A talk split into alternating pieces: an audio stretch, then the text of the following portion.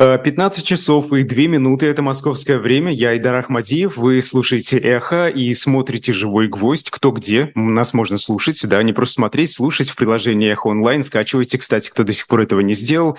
А, круглосуточный аудиопоток а, к вашим услугам, как на старом добром «Эхо Москвы». В эфире программа «Персонально ваш» и в гостях сегодня экономист Евгения Гунтмахер. Евгений Шлемович, рада вас видеть. И не только я, еще аудитория вот уже тут пишет, что наконец-то пишет. Ну, спасибо, спасибо, Айдар, спасибо всем тем, кто нас смотрит и слушает. Спасибо большое. Да, тем э, за то время, пока вас не было в эфире, живого гвоздя накопилось достаточно много, э, но вы знаете, я бы хотел начать не с экономической темы. А, дело в том, что закончились выборы накануне, да, трехдневное голосование, где-то двухдневное, где-то однодневное, в общем, неважно. А, после начала войны, как я обнаружил, вы посчитали, что оставаться просто на экспертной позиции не очень правильно, как вы сказали, и вступили в партию «Яблоко», с которой до этого, я так понимаю, долгое время сотрудничали. А, вот скажите, вот «Яблоко» тоже участвовало в этой кампании – и на фоне этих самых выборов, на фоне всего того, что происходит в нашей стране а, и в мире, разгорелся с пущей силой спор о том, стоило ли вообще участвовать. А есть ли в этом какой-то смысл? Вот я бы хотел ваше мнение узнать, раз уж э, вы партиец, да, вот это ваши, ваши коллеги по партии, собственно, принимали участие. Да, я, вы знаете, э, я вступил в партию «Яблоко», ну, написал заявление о том, что я бы хотел, и меня приняли после 24 февраля прошлого года. Понятно, в силу каких причин. Э, вы обратите внимание, что «Яблоко» – это единственная сейчас э, партия, которая выступает с открыто антивоенных и проевропейских позиций, между прочим, что принципиально важно. Все кандидаты в депутаты, которые сейчас были от партии «Яблоко», все шли под лозунгами «За мир». Э, вот. И ну, я считаю, ради этого, ради этого стоило участвовать в выборах. Ну, по крайней мере, там, где были кандидаты от Яблока, к сожалению, их было не так много, потому что были всякие разные фильтры и так далее. Мы знаем, как у нас устроена наша избирательная система, но, э, тем не менее, э, люди, которые сейчас выступают за мир, мне кажется, это люди, их надо поддержать. Их надо поддержать. Многих, они многим рискуют. Вот, поэтому я, я, я считал и считаю, что те, кто пришли на выборы и отдал свой голос за яблоко, такие, ну, я, я же знаю, что прошли э, депутаты в городские законодательные собрания, по-моему, Великого Новгорода, э, еще ряда, ряда других городов. Их не так много, но до Екатеринбурга. Но, тем не менее, из-за из этого стоило идти на выборы. Да, действительно, э, кандидаты от Яблока получили достаточное количество голосов, чтобы э, взять мандат, это да. А, но вы знаете, вот выборы – это ведь э, достаточно дорогой процесс, очень дорогой процесс. Скажите, зачем это власти сегодня? Зачем эти дорогостоящие декорации? Вот на ваш взгляд, для чего? Ну, э, вы знаете, э, наша политическая система, которая сформировалась за последние десятилетия, она все-таки пока еще не отказалась от каких-то атрибутов, да, того, что мы с вами считаем нормальным цивилизованным обществом. А отказаться вообще от выборов как института, пусть даже это будет имитация, ну, это уже крайняя степень, э, крайняя степень тоталитаризма и как-то, в общем, общественной деградации. Ну, в истории, конечно, такое бывает, но даже, слушайте, даже, по-моему, в Северной Корее там и то выборы какие-то там вроде бы, да, проводятся, ну, наверное, я не могу сказать. Ну, по-моему, есть выборы, то, что они называют выборы. Вот, поэтому здесь э, Россия э, не уникальна в том смысле, что ну, есть какая-то... Ну, люди думают, что они получают легитимность. Президентские выборы, э, те, что прошли, например, в России последние э, в 2018 году, они там подтвердили легитимность Путина. И, кстати говоря, его полномочия президента России, ну, по крайней мере, вовне никто не оспаривает. Мы знаем другие страны, где президентские выборы так заканчивались, что полномочия как бы избранного человека не, никто не признает, вот хотя бы наши соседи в Беларуси. Но в России все-таки тем самым э, люди даже в условиях нашей системы, они приобретают некую легитимность, которая для них, наверное, важна, для тех же, допустим, если мы говорим о президенте, все-таки международные контакты, какие-то представления страны, то же самое, наверное, если мы говорим о губернаторах, э, хотя действительно реальную, реальную конкуренцию, реальной конкуренции не было. Э, единственное, может быть, вот Хакасия, мы с вами помним этот забег, который там был между действующим губернатором и кандидатом от «Единой России», э, ну, закончился чем тоже это известно. Но я повторяю, это от, выборы – это такой атрибут, от которого отказываются только в совсем каких-то, ну, самых крайних случаях, даже самые недемократические режимы. Ну, дорогостоящие, да, вы, наверное, вспоминаете э, слова, по-моему, Дмитрия Сергеевича Пескова, да, который там сказал. В том числе, да, да. Да, что-то там про... Ну, действительно, президентские выборы 2024 года, если мы они состоятся, если все, так сказать, пойдет по графику, они действительно, видимо, станут формальностью. Э, но, я повторяю, факт подтверждения легитимности, он принципиально важен, по крайней мере, на уровне президента у нас. Э, Все-таки, вы знаете, что бы ни говорили, но какая-то связь между властью, даже вот такой, как у нас, и обществом, она есть. Недаром вот эти закрытые так называемые опросы ФСО, которые, ну, иногда что-то там просачивается, не знаю, насколько достоверная информация просачивается, но они проводятся. Они, мне кажется, часто оказывают влияние на принятие каких-то решений. Понимаете, сказать так, что у нас в стране, как некоторые с горяча там говорят, ну, все решения принимает один человек, ну, в том смысле, что подписи, да, подпись там на указах, там, законы подписывает перед тем, как они вступают в действие, действительно э, президент, но все-таки какая-то какая-то информация, может быть, искаженная, может быть, неполная, но она идет она идет, в том числе вот через э, вот эти вот из самых там низовых, низовых уровней. И мы с вами, кстати говоря, видели примеры даже в последнее время, когда, э, так сказать, власти видели, что что-то такое людям не понравится, и это дело там как-то либо отменяли, либо не, не применяли mm-hmm. и так далее. Поэтому какая-то в этом смысле какая-то э, общественная жизнь, в этом смысле там, то есть э, взаимодействие государства, власти с обществом все-таки есть. Это есть. Хотя, хотя, конечно, это не носит демократический характер в том смысле, как мы с вами это понимаем. Но власть не закапсулирована, не загерметизирована. В этом у меня э, глубокое убеждение. Но вы знаете, я пытался в эти три дня поговорить с э, людьми, которые далеки, далеки от политики, а политичные, да, у них там, возможно, не сформирована позиция политическая, и они ходили на выборы. И э, я так понял, они вполне себе э, понимают, что эти выборы, э, ну, как бы они ни проголосовали, да, результат будет тем, вот, э, который там кто-то захочет. Собственно, доверие, оно подорвано, на мой взгляд, не только э, у той части осведомленного вот, меньшинства, да, в России, оппозиционно настроенной части нашего общества, но и у многих остальных. Вот скажите, вы э, один из учредителей Общественного конституционного совета, который был создан в 2020 году перед голосованием за поправки к Конституции. А как вы видите, и это последний, я думаю, будет политический вопрос на политическую тему, как вы видите, какие изменения должны произойти а, вот в сфере выборов, да, как, как нужно изменить этот институт потом, как это доверие возможно вернуть, как это все организовать, или это все достаточно просто, главное, чтобы политическая система поменялась, а, и все. Э, ну, вы знаете, э, это давний, это очень давний спор. Вот тот вопрос, который вы задали, он вскрывает немножко другую, ну, как бы более глубинную проблему. Это спор еще с времен там, начала 90-х годов, э, годов, готов ли российский народ к демократии. Понимаете? Потому что выборы – это инструмент демократии. Ну, его, не, я говорю, его никуда не денешь, даже вот в странах, которые уже вряд ли можно назвать демократическими, все равно это есть. И тогда действительно было две точки зрения. Одна точка зрения была, что люди не готовы, учитывая российскую историю, что у нас никогда не было демократии, ну, кроме там короткого периода 1917 года. Вот.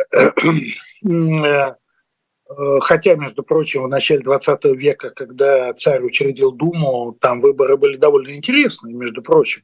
Там большевики были в составе депутатов тогдашней еще царской думы. Это, это было любопытно. Да, но тем не менее опыт в России, конечно, такой очень своеобразный, волеизъявление, то, что называется, людей. Поэтому давайте мы сначала типа сами порулим. Была такая точка зрения, причем это было в тогдашней элите 90-х годов, это уже была не коммунистическая номенклатура. Ну, мы лучше знаем как, потому что мы более обученные, мы бывали там в тех странах, где демократия работает. Мы тут, что называется, от имени народа порулим, мы ему все хорошо сделаем, ну реально так думали, хорошо сделаем, экономику наладим, то все, а потом люди постепенно в это втянутся. Это была точка зрения преобладающая. И я боюсь, что, собственно, она сыграла с нами злую шутку. Вот то, что мы сейчас видим. Вторая точка зрения была, но она не победила. Она заключалась в том, что э, люди готовы, несмотря на вот эту историю, что общество лучше на самом деле, чем мы о нем думаем. А, это показывал даже опыт перестройки, когда внезапно, помните, появились э, общественные движения, какие-то яркие люди, э, и как-то очень общественная активность была очень высокой. Все думали, что общество замерло, заснуло во времена застоя. Оказывается, это все было только подспудно. При этом за короткий период. Да, за короткий период. Я поэтому, э, я, кстати, был сторонник всегда второй точки зрения. Вот, но большинство было другое. Большинство было другое. Поэтому, э, с моей точки зрения, первое, Россия в любой момент готова к демократии. В любой момент. Вот если, ну, вопрос только в том, как э, к этому перейти. Э, Даже видимо, сегодня. Да, сегодняшнего дня. Видимо, парадокс заключается в том, что э, какое-то решение, как это было, кстати, в конце советской эпохи, какое-то решение, какие-то тектонические сдвиги должны быть в правящей элите который откроет вот эти в очередной раз э, вот эти возможности. И тогда, что называется, люди, ну не все, а понятно, но вы знаете, достаточно 15-20% наиболее активной части общества и в общественно-политическом смысле для того, чтобы эти институты демократии быстро складывались. Э, да, будут ошибки, очевидно, будут какие-то перекосы. Помните, были выборы 93 -го года после, вместе с принятием новой конституции. И больше всего голосов получила партия Жириновская. Помните, тогда, по-моему, Корякин, известный деятель да, культуры, помнил да, депутат, он сказал, Россия, ты что, обалдела, там, или как-то вот такой у него там был глагол очень унизительный. Вот. Но бывает такое. Но с моей точки зрения история вся наша показывает, что другого выхода нет, как э, создавать максимально широкие возможности для э, саморегулирования, самоорганизации. Вот, кстати говоря, э, видимо, начинать надо с местного самоуправления, это сто процентов. Во многих регионах люди к этому готовы, особенно молодые поколения, которые появились уже вот после Советского Союза. Люди же хотят сами обустраивать свою жизнь в тех местах, где они живут.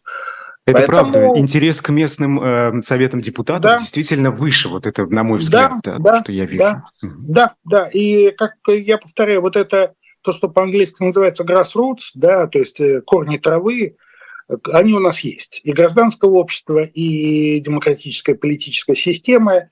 Вопрос только в элитах. Вопрос в том, когда наша политическая элита поймет, что это так, и каким-то образом, каким я не знаю – Э, не, ста- не станет этому препятствовать, я бы так сказал. А может быть, даже вольется в этот процесс.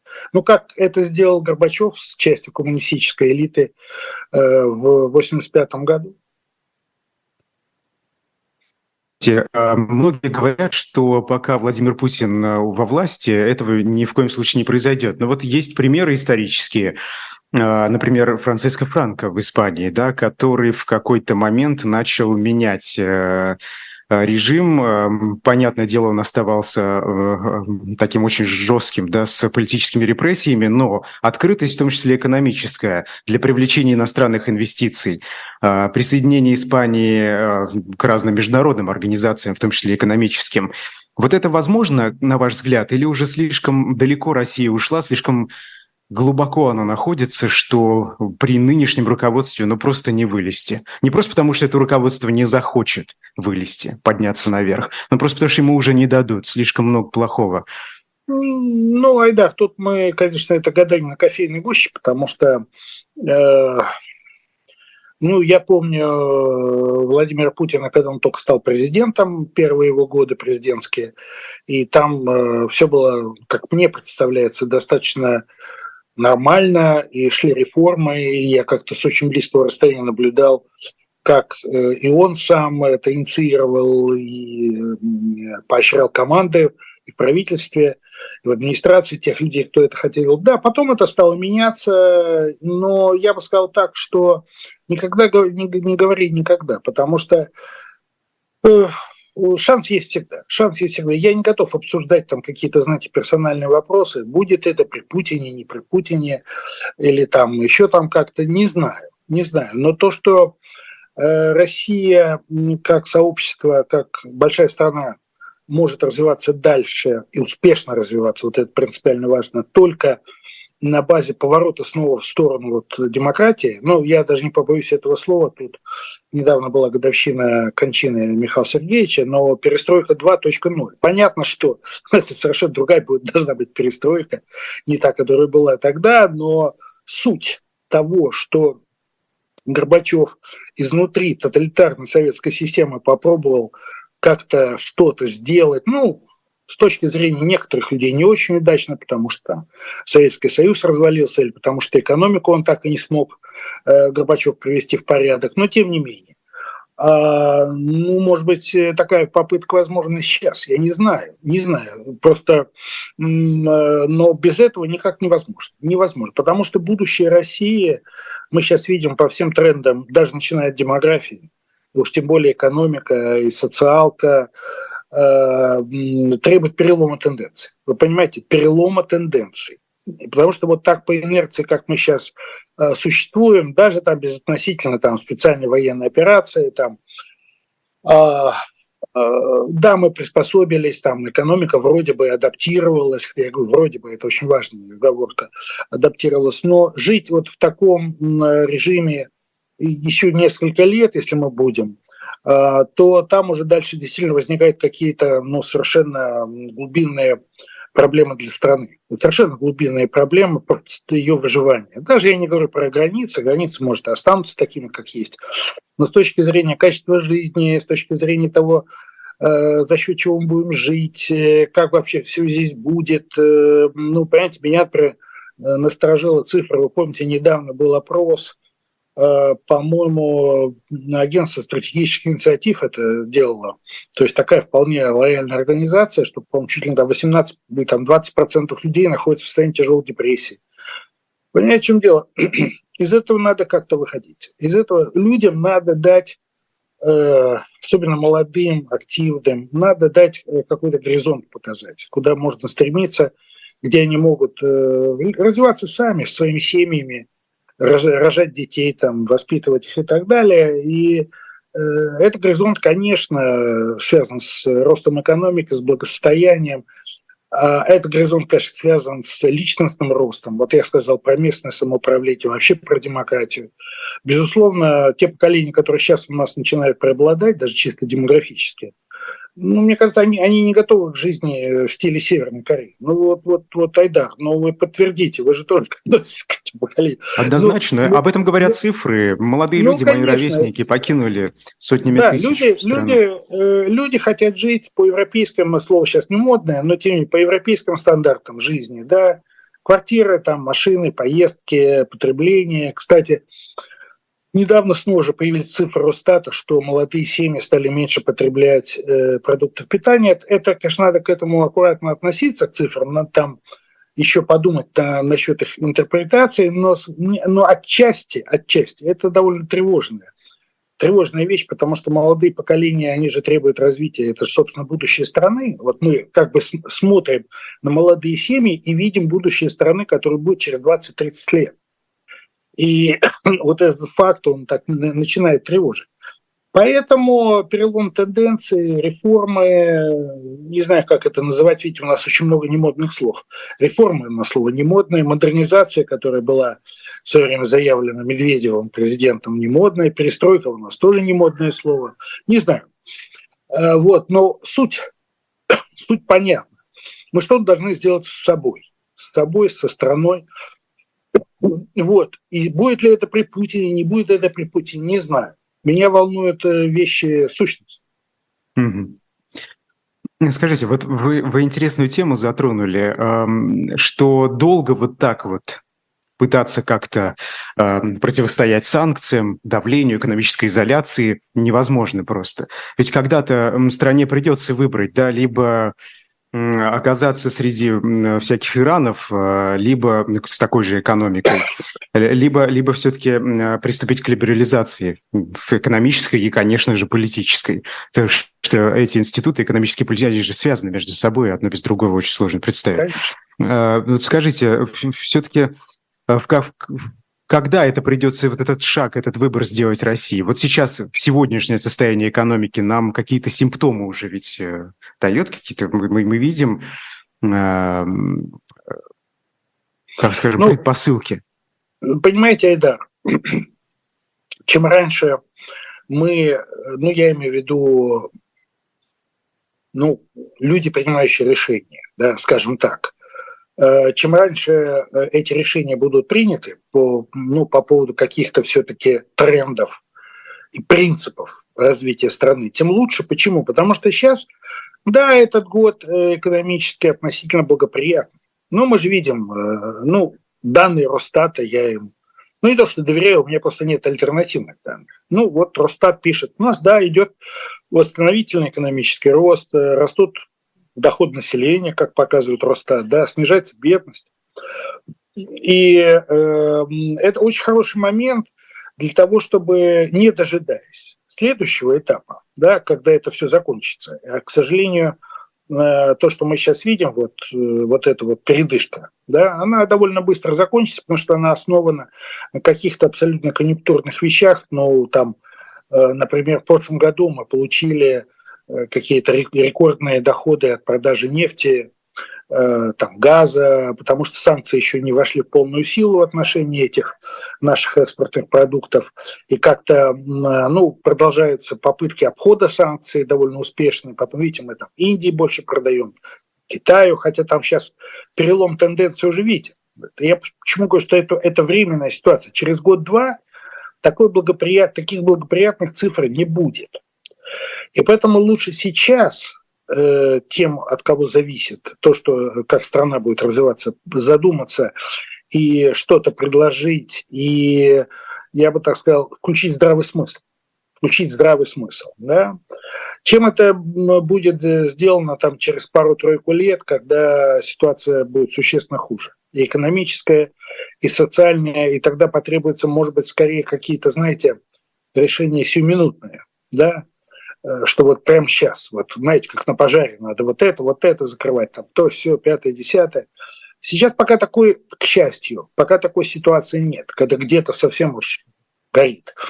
И поэтому, э, тем более у нас президентские выборы, повторяю, в 2024 году. Очень удобный момент для, ну, понятно, единственного, видимо, реального кандидата, для Владимира Владимировича Путина, очень удобный для него момент. Не знаю, воспользуется он или нет, не могу сказать. Но действительно что-то предъявить э, стране, какое-то видение, не просто какие-то дополнительные выплаты, это будет, я уверен. Какие-то новые там а, пособия там, для детей, это хорошо. Я как социальщик это только всячески поддерживаю, но этого недостаточно.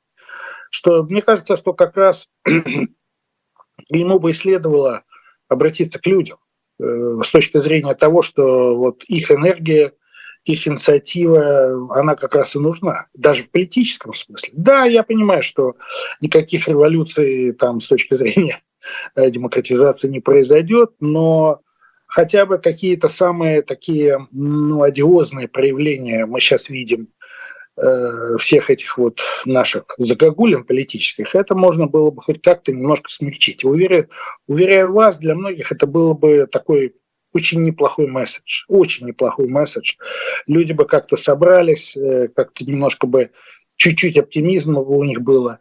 Э, потом, конечно, очень важно сказать про экономику, э, про то, что все вот это государствление, которое идет, э, надо это разворачивать, надо давать свободу бизнесу. Это не слова, это не слова. За этим вполне конкретные дела должны быть.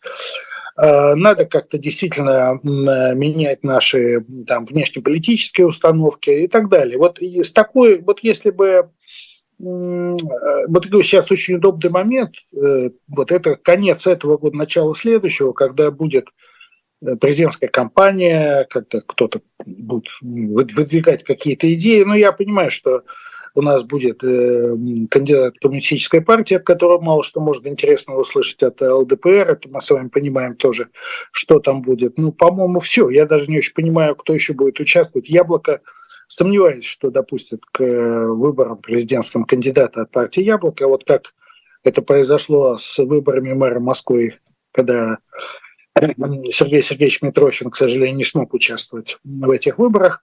Вот, э, поэтому давайте, я говорю, если бы, если бы я был, э, если бы я как-то мог что-то им посоветовать, этим людям, я бы им это и сказал, что смотрите, у вас сейчас уникальный момент для того, чтобы как-то обществу хоть немножко дать кислорода. Потому что кислород уменьшается. Понимаете, наша подводная лодка, к сожалению, находится в такой, в общем, очень сложной позиции, когда мы начинаем потихоньку задыхаться. Да, сейчас глоток воздуха нам дали. Я повторяю, по этим вот э, экономическим параметрам 22 и начала 23 года. Но потом-то все же эксперты, все же говорят, что дальше так, такого не будет.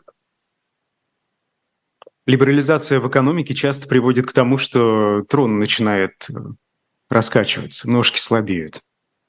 Ну, вы понимаете, Айдар, это же не сразу происходит. Э, я бы, я бы, например, это же не автоматический процесс. Ну, я бы, например, сейчас бы э, реально бы дал свободу малому и среднему бизнесу. Ведь обычно трон раскачивается, когда вы даете свободу крупному бизнесу, как это мы с вами увидели в 90-е годы, помните, там олигархи, банкирщина, вот эти дела – ну, в конце концов, я вообще противник заимствования опыта Китая, я противник, потому что Китай и Россия совершенно разные страны и прочее, но а Китай же в конце 70-х годов, когда начались э, реформы Дэн Сяопина, он же дал свободу вот этому самому мельчайшему предпринимательству в деревне, там, в городе, и получил совершенно колоссальный экономический результат, который заканчивается. Сейчас у них это все, это исчерпан э, уже э, потенциал того решения. Но у нас, у нас, если взять вот эту конкретную меру по малому э, бизнесу, по предпринимательству, этот потенциал абсолютно не исчерпан, и можно было бы вполне дать туда кислороду. А то, что как это отзовется в политических сферах, да, дать кислороду местное самоуправление. А, а пока это дойдет до самого верху, это может пройти целый политический цикл. Вы, вы понимаете, Айдар. Поэтому я бы этого, честно говоря, не боялся. Более того, на первом этапе, если э, вот этим людям и малому бизнесу, и там местному самоуправлению помочь да, развиваться, эти люди будут на первом этапе, наверное, поддерживать в целом ту систему политическую, которая дала им такую возможность. Понимаете? Это парадокс, это парадокс ситуации. Но на какой-то период этого будет достаточно. Да, потом все равно придется делать крупные реформы до самого верху, безусловно. Но я бы сделал сейчас вот таким вот образом на месте тех, кто принимает решения. Иначе может быть поздно. Иначе, я говорю, еще год-два э, промедления и, так сказать, э, плыть по течению, надеяться на какое-то русское чудо в очередной раз, и уже все, ничего уже не случится. Да, э, как написал Гарбузов, э, собственно, ну, вот эти надежды на русское чудо, но немного о другом, конечно, да, эти тезисы, им уже очень много лет. И, собственно, каждый раз э, одни и те же грабли. А, вы знаете, но э, только малым бизнесом э, не обойдешься или средним, да, нужны, нужны иностранные инвестиции тоже. Вот по поводу Индии, давайте по, по, про конкретику немножечко. А, вы, вы говорили, говорите про Индию. Индия действительно стала крупным экономическим партнером, она покупает очень много российской нефти, но рупии, в рупиях оплачивает ее, и, собственно, это неконвертируемая валюта, ее вот куда засунуть? Да, как ее оттуда вывести вообще? Как ее превратить, э, ну, в рубли хотя бы? А, и по э, словам экспертов, там достаточно большие суммы сейчас застряли. Насколько все плохо, насколько эта ситуация тупиковая, есть ли из нее выход какой-то? Ну, у нас даже, по-моему, вчера министр иностранных дел Лавров признал тут проблему э, того, что рупии, да, что российские компании, продающие, прежде всего, нефть, они не получили, ну, там речь идет о нескольких десятках миллиардов долларов, если перевести э, рупии. А, ну, я не специалист, конечно, по там, э, Индии или Бхарат, как сейчас э, премьер-министр Моди э, хочет называть эту страну, это их проблемы, как им удобно. Я не специалист по этим проблемам, но мне кажется, что эта проблема может быть решена на политическом уровне. И если Индия захочет решить эту проблему, да, и, например, Э, разрешить конвертировать эти рупии в доллары, да, которые можно, ну, естественно, получить в виде э, э, экспортных доходов России, да, этих денег нам почти серьезно не хватает, большие деньги, то она это сделает. Значит, то, что сейчас это не сделано, я читал, что э, премьер-министр Индии обещал эту проблему как-то порешать. Но я повторяю, это проблема политическая. Ведь э, это же не то, что, знаете, отлито в граните навсегда, что рупии там не, не конвертированы, их нельзя вот таким вот образом конвертировать, выводить. А если индийское руководство посчитает необходимым это сделать, помочь России тем самым, но это же помощь реально России, то я думаю, там нет никакой проблемы принять соответствующее решение или через парламент. Я не знаю, там, как в Индии это делается, но это демократия. Индия, кстати говоря, это крупнейшая в мире демократия, между прочим, чтобы мы это все понимали. Да, полтора миллиарда людей живут по законам демократии. А, то там вариант найдется. Значит, это э, проблема э, взаимоотношений между Россией и Индией. Сложных отношений, потому что мы еще с советских времен Индию всегда поддерживали, э, торговали очень много чем, оружием и так далее. Потом, видимо, что-то, особенно в последние годы, что-то поменялось. Я так вижу. Значит, э, надо работать, надо работать по этому направлению. А ну, каким-то образом предъявить какие-то наши козыри, показать, что для Индии мы нужны не в меньшей степени, чем это было раньше, у них же сейчас идет явный крен в сторону сотрудничества там, с Соединенными Штатами, вообще с европейскими странами. Наверное, для них это удобно и выгодно. Но, тем не менее, я повторяю, тут проблема политическая. И решить проблемы рупий можно только, только здесь. Не надо опускать руки, но надо как-то, может быть, даже менять нашу политику. Потому что отношения с Индией – это важнейшая часть вообще нашей всей внешней политики. Это мы должны прекрасно понимать. Индия – это страна, которая имеет совершенно колоссальные перспективы. Она, это, эта страна недооценена. Очень много мы говорим о Китае как сверхдержаве, да, Соединенные Штаты, Китай. А Индию как-то мы иногда забываем. На самом деле, я думаю, что у Индии проблемы, э, перспективы совершенно колоссальные. Э, и там лет через 5-10 это будет тоже сверхдержава, которая будет иметь э, какие-то решающие, решающие влияние, решающие значение в очень многих глобальных проблемах. И поэтому с ними, видимо, мы пока не, ну, я сказал, опаздываем в, э, в том, чтобы наладить соответствующие этому потенциалу отношения. Мы пока Индию, ну, наверное, рассматриваем как-то немножко так патерналистски. Ну да, вот когда-то была а может быть, это Индия рассматривает Россию э, немного иначе, потому что все же э, кому хочется сотрудничать со страной, которая находится в международной изоляции, экономической, политической, какой угодно, э, на которую наложено больше всего, рекордное количество санкций, э, ну, даже больше, чем на Иран? Айдар, э, вы знаете, Индия же проводит независимую политику, это правда, да, и э, в рамках этой политики, я так вижу, они же пытаются выстроить свои отношения со всеми центрами сил. И с Соединенными Штатами, с Европой, и с Россией, с Китаем, между прочим, с сосед, соседями. Мы тоже, по сути, соседи, там довольно близко от них. И э, здесь э, вот такой черно-белый взгляд, что, ну да, Россия вот находится под санкциями в таком незавидном, я считаю, положении международном. Это, не, это играет очень небольшую роль. Вы посмотрите, например, вот вы про Иран сказали. А, там очень неоднозначное отношение Ирана с целым рядом стран, которые являются демократическими.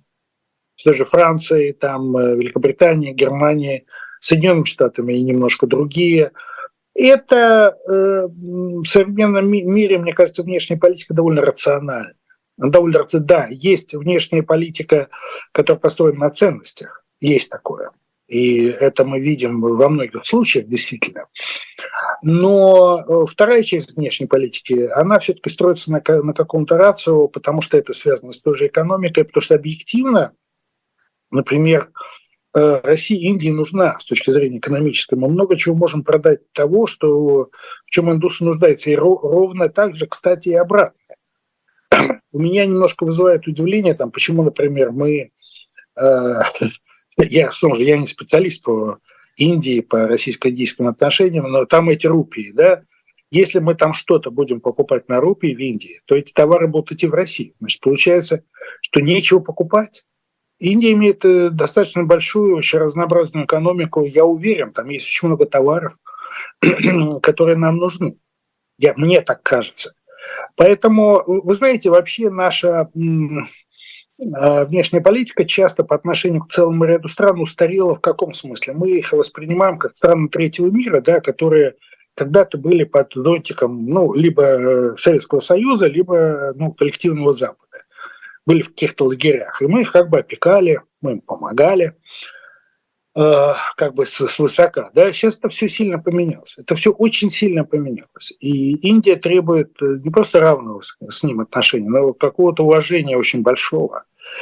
И, э, ну, как бы ощущение, что эта страна значит не меньше в современном мире, чем та же самая Россия, я думаю, тогда многое может поменяться. И возвращаясь к группе, тогда это, эта проблема, наверное, каким-то образом будет решена. Угу. А, да, ну вот по поводу поставок э, сырья российского, вы знаете, на днях э, стало известно, что импорт э, сжиженного природного газа из России в Евросоюз вырос на 40%. Об этом, собственно, вот писало агентство Рейтер, министр энергетики Испании об этом сообщил и сказал, что пока у Евросоюза нет плана по снижению объемов этих поставок. Получается, как ни крути, зависимость от России сохраняется или что это? И насколько это вообще э, перспективно? Да? Ну, то есть сможет ли Россия, условно, через год на этом зарабатывать? Или это такое временное, знаете, люфт, э, переход э, Европы ну, к альтернативе? Айда, я же сказал, что внешняя политика, она иногда носит ценностный характер, да, а иногда носит рацию, рациональный характер. Вот тут рацию. И, и в Европе очень большое смешение идет этих двух подходов. Очень большое смешение. И э, значительная часть санкций ведь, собственно, была введена, исходя из каких-то ценностей, которые Европа демонстрирует, потому что вот Россия нарушает какие-то правила международные и так далее, и поэтому вот такие санкции накладываются. Но в то же время, да, вот вы привели хороший пример с этим выжженным газом. А, ну, да, наш жиженный газ вполне конкурентоспособен на европейском рынке, потому что э, туда идет э, сжиженный газ из Соединенных Штатов, он подороже. И, по-моему, Северная Африка, по-моему, Алжир, хотя там, по-моему, есть газопровод, но неважно. Ну, там основной поток идет американский, причем он сильно возрос последние годы как раз. Вот. Но наш сжиженный газ, да, он дешевле. И это часто для них, э, для ряда европейских стран э, перевешивает все вот эти ценностные какие-то подходы. А насколько это может быть долго, трудно сказать, потому что э, здесь, насколько я знаю, у нас производство жиженного газа, оно ну, должно увеличиться, туда вкладываются определенные инвестиции, ну, эти терминалы, где идет сжижение – это вот на севере, на Ямале, по-моему, на Балтийском море тоже э, такие, не знаю, будут ли они строиться на Дальнем Востоке. Э, ну, здесь снова же вопрос э, чисто политические. Если общественное мнение тех европейских странах, которые покупают российский сжиженный газ, будет давить на местное правительство, а это у них есть, это одна из особенностей демократической системы, а, то там может быть в каких-то случаях ситуация, когда эти правительства могут отказаться от выгодного, да, от выгодного для них, э, от выгодной покупки более дешевого российского газа в пользу более дорогого, но зато будет, э, так сказать, соблюдено, соблюдено какое-то ценностное какая-то истина ценностная будет понятна. И политики, они будут э, общественное мнение своему говорить, видите, вот мы откликнулись на то, как думает общество. Может быть, э, эти общества так и не будут давить. Это тоже возможный вариант, потому что европейские страны, они совершенно разные. Ну, смотрите, мы возьмем Венгрию, да, но это одна ситуация. Да, вот, и с другой стороны, Германия. В Германии роль общественного мнения очень серьезная, и вот то, что Германия там э, аврально отказывается от российского газа, во многом было связано с давлением снизу. Правительство даже немецкое не хотело так быстро э, это делать, но снизу давление было такое, что, видите, это по, факту, по факту произошло в Испании, немножко другая ситуация, в Италии третья ситуация. Поэтому здесь вот будет такое снова же смешение какая, какая тенденция победит рациональности. В общем, и, поиск компромисса. Да, да ну компромиссы, безусловно. Тут, послушайте, ну там же сейчас идет речь о том, что в перспективе, в какой-то довольно близкой, пойдет альтернативный газ в Европу из э, Азербайджана, например, да, потом вот э, э, в Турции же Россия предлагает сделать газовый хаб. Что это означает? Это означает, что российский газ Турция покупает российский газ, и он уже идет в Европу как турецкий. Понимаете? И в этом смысле общественное мнение там в европейских странах, что оно может сказать? Это турецкий газ. Он не то, что он там где-то добыл. А насколько добыл... это выгодно России? Просто насколько я знаю, вот по этому проекту газового хаба Россия какое-то время не будет получать доходы. Ну, я не знаю детали, Айдар, честно, это вам надо с какими-то специалистами говорить. Но мне кажется, тут принципиальный вопрос в другом. Принципиальный вопрос тут даже не в деньгах, хотя деньги важны. важны. Мы же э, потеряли от экспорта газа очень много, там чуть ли не там 30 или 40 процентов «Газпром» потерял за счет утраты европейских рынков, а восточные рынки, ну, Китай, прежде всего, не компенсирует полностью эту потерю. Но тут вопрос принципа. Понимаете, э, ведь э, наша власть, она же пытается показать, что как вы нас не придавливаете с этими санкциями, да, мы найдем ходы, которые позволяют их обходить. Причем это ходы такие достаточно мощные, понимаете? Это же не там Э, ввоз там э, параллельным импортом каких-то небольших партий, там, каких-то предметов, предметов роскоши.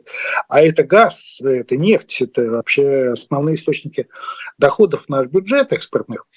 И тут очень важно, что это Турция пошла навстречу, да, Турция член НАТО, Турция европейская страна и кандидат, кстати говоря, выступления в Евросоюз. И тем не менее, видите, она с Россией находится здесь в контакте, помогает России. Для, мне кажется, тут комплекс но это же все Вопрос... очень ненадежно. Ну вот сегодня есть Турция, завтра нет Турции. Ну, сегодня э... есть Индия, завтра нет Индии. Может быть, но вы знаете, э, газовый хаб – это все-таки э, структура, ну, там как бы инфраструктура под это подвязана, газопроводы, какие-то там соглашения должны быть долгосрочные. А, быстро отказаться не получится. Нет, я понимаю, нет, Айдар, я понимаю логику вашу, и эта логика имеет право на существование, потому что а, возможно все, абсолютно возможно все. Но тут много зависит, конечно, от России, зависит от того, как мы будем развиваться. Почему я сказал, про 24 год он будет решающий, с моей точки зрения, потому что э, что Россия предъявит, ну, нашему обществу, ну, не Россия, а президент, я имею в виду Путина, что он предъявит нашему обществу, ну, естественно, что должен предъявить э, прямо или косвенно миру. Вот как Россия будет дальше развиваться на протяжении ближайших, ну, там, 6 лет. Президентский срок, это довольно большой, э, довольно большой промежуток времени.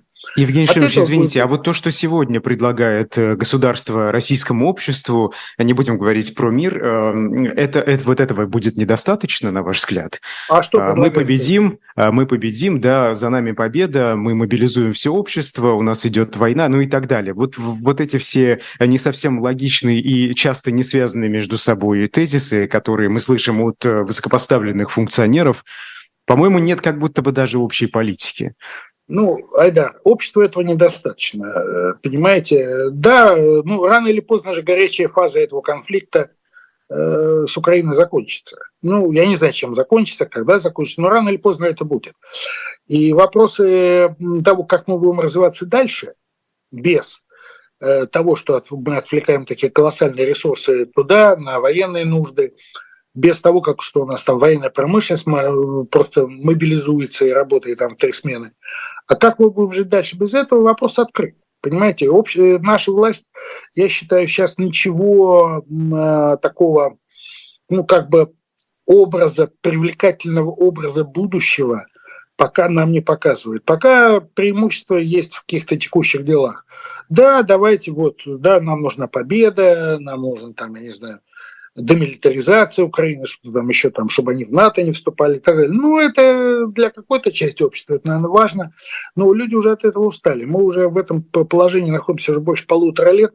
Люди хотят какого-то позитива, потому что то, что связано с Украиной, это скорее некий, некий так сказать, отрицательный программ, чего мы не хотим. Да, вот мы этого, этого, этого не хотим. А вы в отношении людей здесь, ну, покажите, что мы хотим. Как мы будем жить? За счет чего э, средний российский человек, прежде всего молодой, будет строить свою жизнь на протяжении там, ближайших 20, 30, там, 40 лет? Вот это надо показать. Какие-то должны быть мотивации, там, ну, я не знаю, это, это конечно, большая такая, ну, большая политическая пиар-работа. Ну, вот надо, все-таки это надо как-то делать. Уже, понимаете, э, повторять Э, то, что было в конце советского времени, помните же советскую, ну, вы молодой, вы не помните Альдар, я же помню советскую пропаганду, так она уже и тогда не работала. Советская пропаганда не работала, начиная с э, конца 70-х годов точно, прошлого века. Понимаете, если конец 70-х, 80-е годы были, все, это все, э, телевизор бубнил одно, газеты писали одно, а люди думали другое. Ну вот в результате... Ну, а до этого, а до этого почти 50 лет этой пропаганды. Да, да, да. А, достаточно да. успешный. Ну, я не считаю, что успешный. Э, вы понимаете, э, нет. Это отдельный вопрос. Я не специалист, но уже по пропаганде. Но я жил в то время. Я жил в то время, и э, я все это помню. И, ну, по крайней мере, по своему окружению, более-менее образованным людям, я видел, что пропаганда не работала. Вы знаете, я не встречал на протяжении своей жизни советской ни одного убежденного коммуниста. Членов партии, конечно, очень много было вокруг меня, это понятно. Но так, чтобы люди реально э, вот верили вот в то, что мы идем туда к коммунизму, чтобы они мне сказали, а что это такое. Я, кстати говоря, когда был студентом, это уж так, э, отвлечение лирическое, это был 70-75 год в Московском университете, ну, я ради интереса прочитал э, Маркса, Энгельса, Ленина, то, что было доступно, ну, у Ленина было полное собрание сочинений Маркса Энгельса, не все, но по-русски много было, а что они написали про социализм и коммунизм. Понимаете? И я сравнил с тем, что я реально видел тогда. Это 70-е годы, 80-е. Ну, во-первых, это никакого отношения к тому, что писали классики, не имел. Во-первых, вообще просто никакого отношения. А во-вторых, вместо этого ничего не было предложено. При слове коммунизм, помните, там э, коммунизм люди смеялись. Понимаете, когда я пытался вести серьезный разговор, помню, с своими коллегами о том, что все-таки, может быть, коммунизм – это есть какая-то альтернатива, действительно, можно его подстроить, надо мной смеялись, хотя я это делал абсолютно из каких-то таких исследовательских целей. Вот. Поэтому э, век пропаганды ушел на самом деле еще тогда. Вот еще тогда ушел век пропаганды.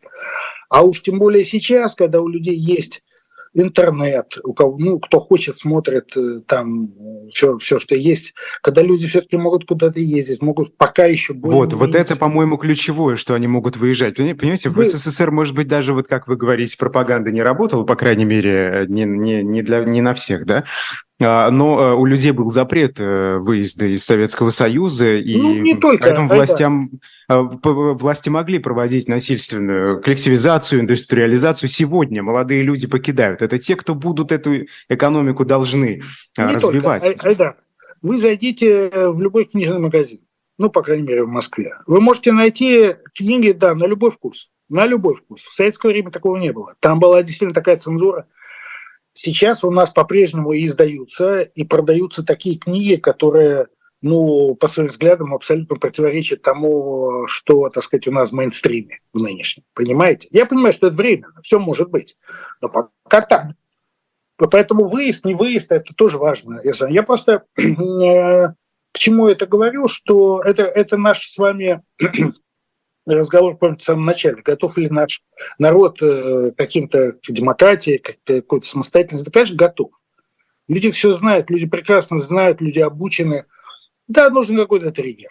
Ну, просто триггер, и все очень быстро, с моей точки зрения, начнет строиться, меняться. И, ну, знаете, как бы Россия сбросит вот, вот, эту, вот, вот эту кожу, в которой мы сейчас находимся, да, такой вот заскорузлую, и которая да, так деревенеет. И вдруг мы увидим, что Россия это вполне нормальная европейская страна, между прочим, с нормальным населением, э, с нормальной экономикой и так далее. Я в это верю. Понимаете, когда это будет, я не знаю, я не знаю, но mm-hmm. иначе, иначе, как вам сказать, перспективы тогда страны будут очень-очень плохими.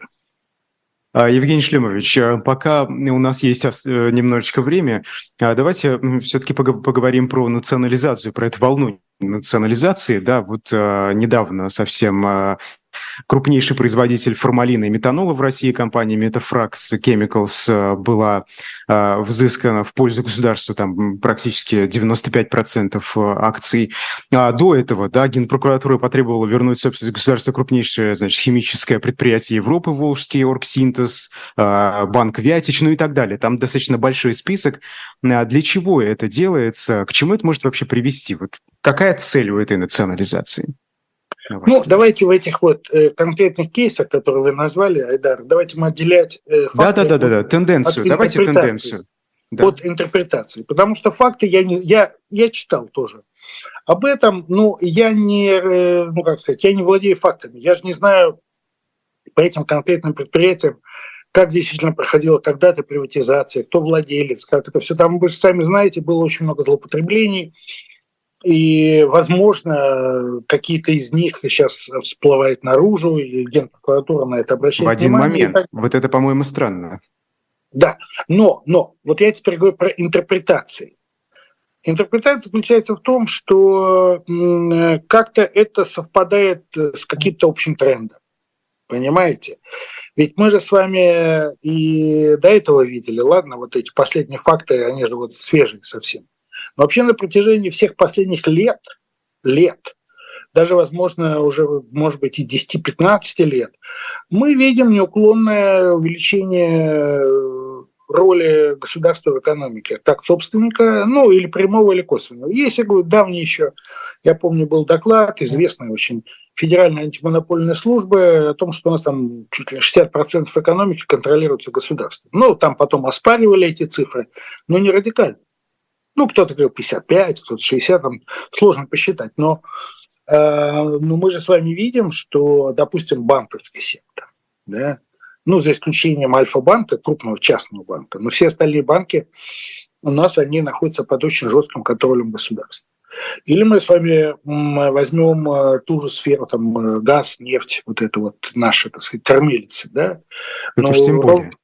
Да, ровно то же самое, чем достаточно давно Ровно то же самое в нефтяной промышленности, там же э, в нефтедобывающей, там же вообще консолидация произошла активов. Если в 90-е годы, когда проводилась а, приватизация, там возникло очень много нефтяных компаний, очень, их много было частных, то потом постепенно мы с вами видим, это все консолидировалось, сейчас картинка очень такая ясная, четкая и понятная. То же самое, кстати, происходит э, так ползучим образом в целом ряде других вещей. Так что вот вопрос тенденций, а, а не в том, что вот с этими конкретными предприятиями, о которых, э, о которых вы сказали. Поэтому я, я бы сказал так, э, вот про эту тенденцию, да, надо сильно задуматься, надо сильно, и это вот тот тренд, который, видимо, э, требуется ну, остановить каким-то образом. И более того, наверное, развернуть в сторону обратно.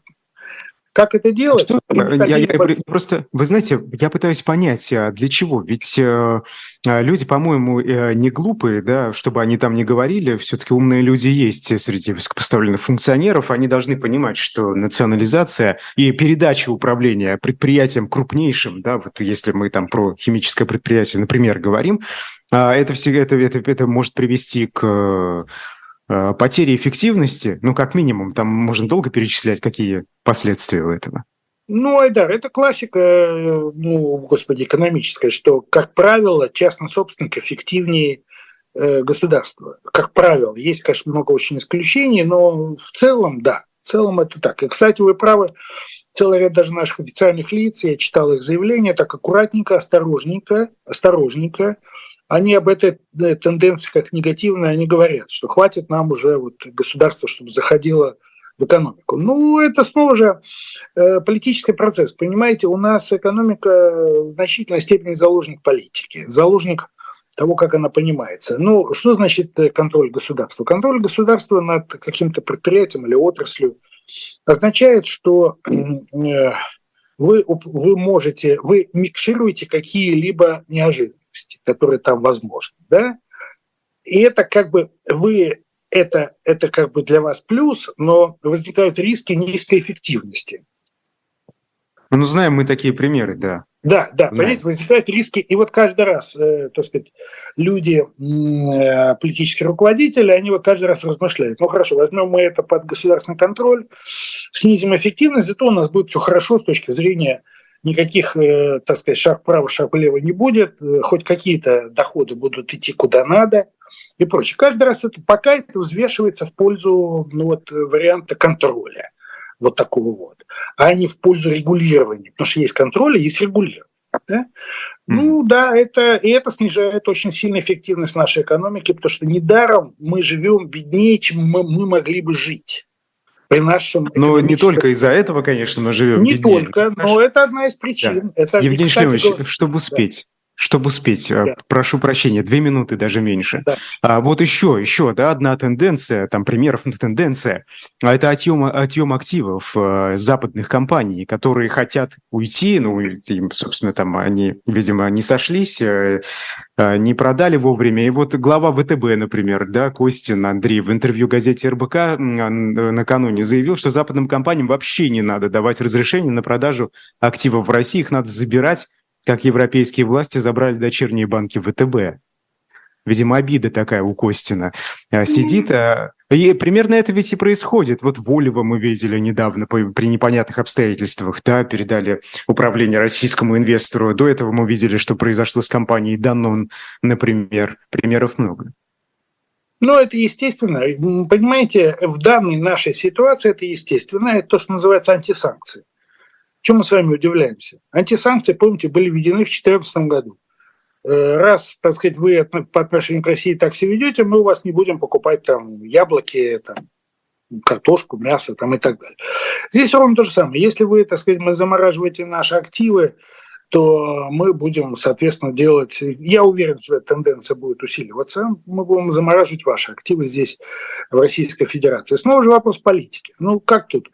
Снова же, экономика заложник политики. Если что-то поменяется в наших отношениях с внешним миром, то тогда, наверное, только тогда эта тенденция может каким-то образом снова же пойти в другую сторону. Пока, пока мы видим вот, вот, эти вот эту конфигурацию, боюсь, что мы будем видеть все больше и больше таких примеров, к сожалению, наверное. Ну, тут есть э, вопрос, если можно очень коротко, вот у нас не больше минуты, по поводу рубля. А вы знаете, Орешкин считает, что э, пик падения э, рубля пройден. А совсем скоро состоится очередное заседание Центробанка, где, как считают некоторые эксперты, э, эта процентная ставка может быть повышена для того, чтобы стабилизировать рубль. Вот вы что думаете, что ждет национальную валюту? Ну, гадать Айдар, гадать это тоже дело неблагодарное. Я думаю, Прогнозы. учитывая, что Центральный банк вообще пишет довольно много про э, опасность э, э, инфляционную опасность. ЦБ об этом очень аккуратно, но пишет. Я думаю, вероятно, есть такая вероятность, что ставка рефинансирования будет повышена. Не намного, не так резко, как в прошлый раз. Ну, я бы сказал так, 50 на 50, что будет, шанс есть довольно большой. Потому что инфляционные ожидания довольно высокие. Mm-hmm. И примерно так. Да, в этом смысле рубль может стабилизироваться. Мы с вами об этом, кстати, как-то говорили, что рубль движется как лестница, знаете, только вниз. Э, идет падение, потом идет стабилизация, некое плату, там оно может быть месяц. И вновь падение. А потом снова идет вниз и какое-то равновесие. Так что, э, скорее всего, наверное, ситуация вот этого плату, наверное, она наступит. Да, но это не значит, что рубль потом начнет mm-hmm. идти как-то в другую сторону. Спасибо огромное. Персонально вашим сегодня был экономист Евгений Гунтмахер, я Идар Ахмадиев. Эфиры продолжаются, поэтому